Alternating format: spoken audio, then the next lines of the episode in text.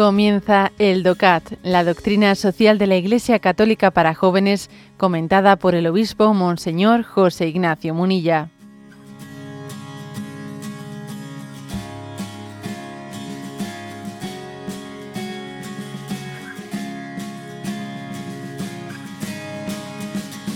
Y nos toca el punto 23, que dice, ¿cuáles son las tareas de la doctrina social? Y responde, la doctrina social tiene dos tareas. Primero, el compromiso de garantizar una actuación social y justa tal y como aparece en el Evangelio. Y segundo, la denuncia en nombre de la justicia de aquellas estructuras sociales, económicas o políticas que contradigan el mensaje del Evangelio. La fe cristiana tiene un concepto claro de la dignidad humana, de que extrae, del que extrae principios, normas y un patrimonio de valores para un orden social justo y libre. Pero si bien son claros los principios de la doctrina social, estos han de adaptarse continuamente a las preguntas sociales más actuales. Con su doctrina social la Iglesia se convierte en abogada de todas aquellas personas que por los motivos que sean no pueden alzar su voz o de quienes más se ven afectados por estructuras injustas. Bueno, aquí hay bastantes cosas interesantes. ¿eh? A ver, la finalidad de la doctrina social de la Iglesia es doble. ¿eh? Es doble. O sea, por una parte es iluminar nuestro compromiso de que el Evangelio se encarne, se encarne en, una, en la justicia social. O sea, del Evangelio se extraen pues consecuencias para la vida económica, para la vida laboral, para la vida, para pues las leyes que se promulgan, para, la doctrina social es como los principios evangélicos encarnados.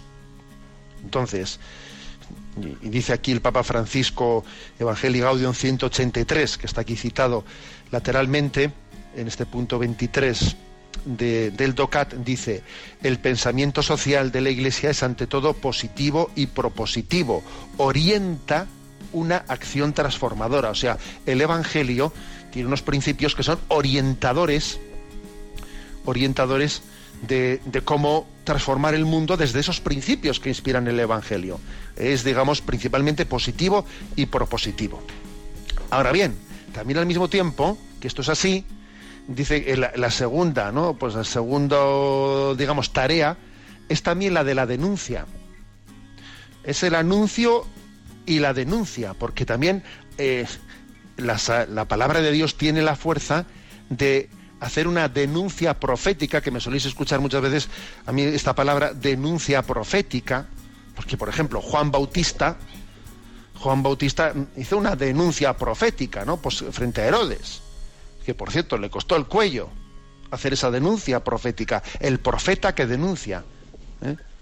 Bueno, pues, pues eh, esa, esa utilización que hacía del matrimonio a su conveniencia, no viviendo con, bueno, pues con la mujer que no era la suya, se lo echó en cara al rey. Eso es una, una denuncia profética. O sea, la denuncia es pues clamar contra los pecados del mundo, eh, las estructuras sociales, económicas y políticas. y también la Iglesia le toca no solo anunciar de una manera positiva y propositiva, sino también denunciando. Claro, hacer únicamente lo primero es muy cómodo. Decir, tenemos que apostar por la vida, tenemos que apostar eh, por la inocencia, por los niños. Muy bien, eso es mm, er, importantísimo. Pero claro, también luego será necesario condenar el aborto y decir, aquí hay una clínica en la que se matan niños. Igual hay que ponerse la puerta.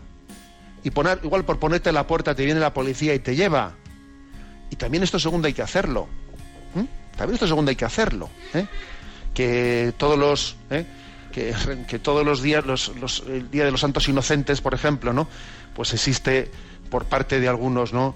De algunos mm, pues dirigentes por vida, por ejemplo, pues Jesús Poveda, uno de los iniciadores de, del movimiento Pro Vida en Madrid, pues ya es tradición que el día que el día 28 se suelen poner en la puerta de la clínica Dator de Madrid, una clínica abortista, y, y él en el último día decía, oye, 365 días al año, ¿no? Pues mira, 364 para ayudar a la vida y uno para denunciarla. O sea, es decir, 364 días nos estamos intentando ayudar a las mujeres que intentan abortar para, para que no lo hagan, pero un día al año vamos a dedicarlo a ponernos en la puerta de la clínica abortista y a decir aquí se matan niños. También eso hay que hacerlo.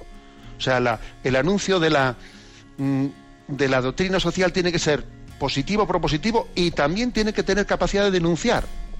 ¿eh? Porque si no, no estamos extrayendo las consecuencias que hay que extraer de esos principios, ¿no? También una cosa que dice este punto, y, hay que asumirlo, es que no siempre es tan fácil como aplicar los principios de la doctrina social a los casos concretos. Dice, si bien eh, pero si bien son claros los principios, no es tan fácil eh, aplicarlos a las situaciones concretas, es verdad, ¿no? Por ejemplo, puede ocurrir, a ver, en este conflicto laboral eh, podemos llegar a podemos llegar a sí puede haber una inspiración de qué manera mm, el Evangelio nos inspira a la justicia social, pero igual es muy difícil desde los principios de la doctrina social llegar a poner la letra pequeña en esa negociación sindical, por ejemplo, de qué es lo que se extrae concretamente del Evangelio. A ver, porque hay también un margen de interpretación de las cosas, ¿no? O sea que los principios de doctrina social a la hora de interpretarlo, de aplicarlos a situaciones concretas, habrá algunos que sean, a ver, pues indiscutibles, como ese, ese caso, por ejemplo, que he puesto de una clínica abortista, ¿no?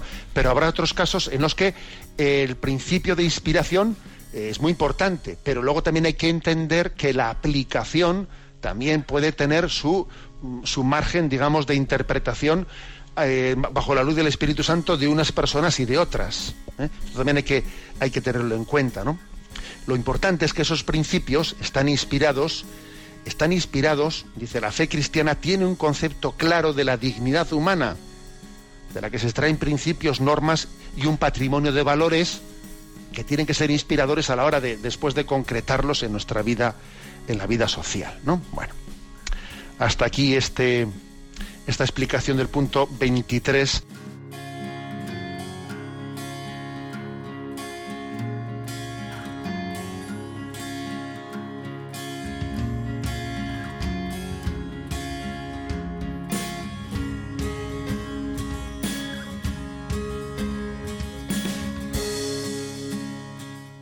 Has escuchado el DOCAT, la doctrina social de la Iglesia Católica para jóvenes, comentada por el obispo Monseñor José Ignacio Munilla. Encuentra todos los audios en radiomaria.es.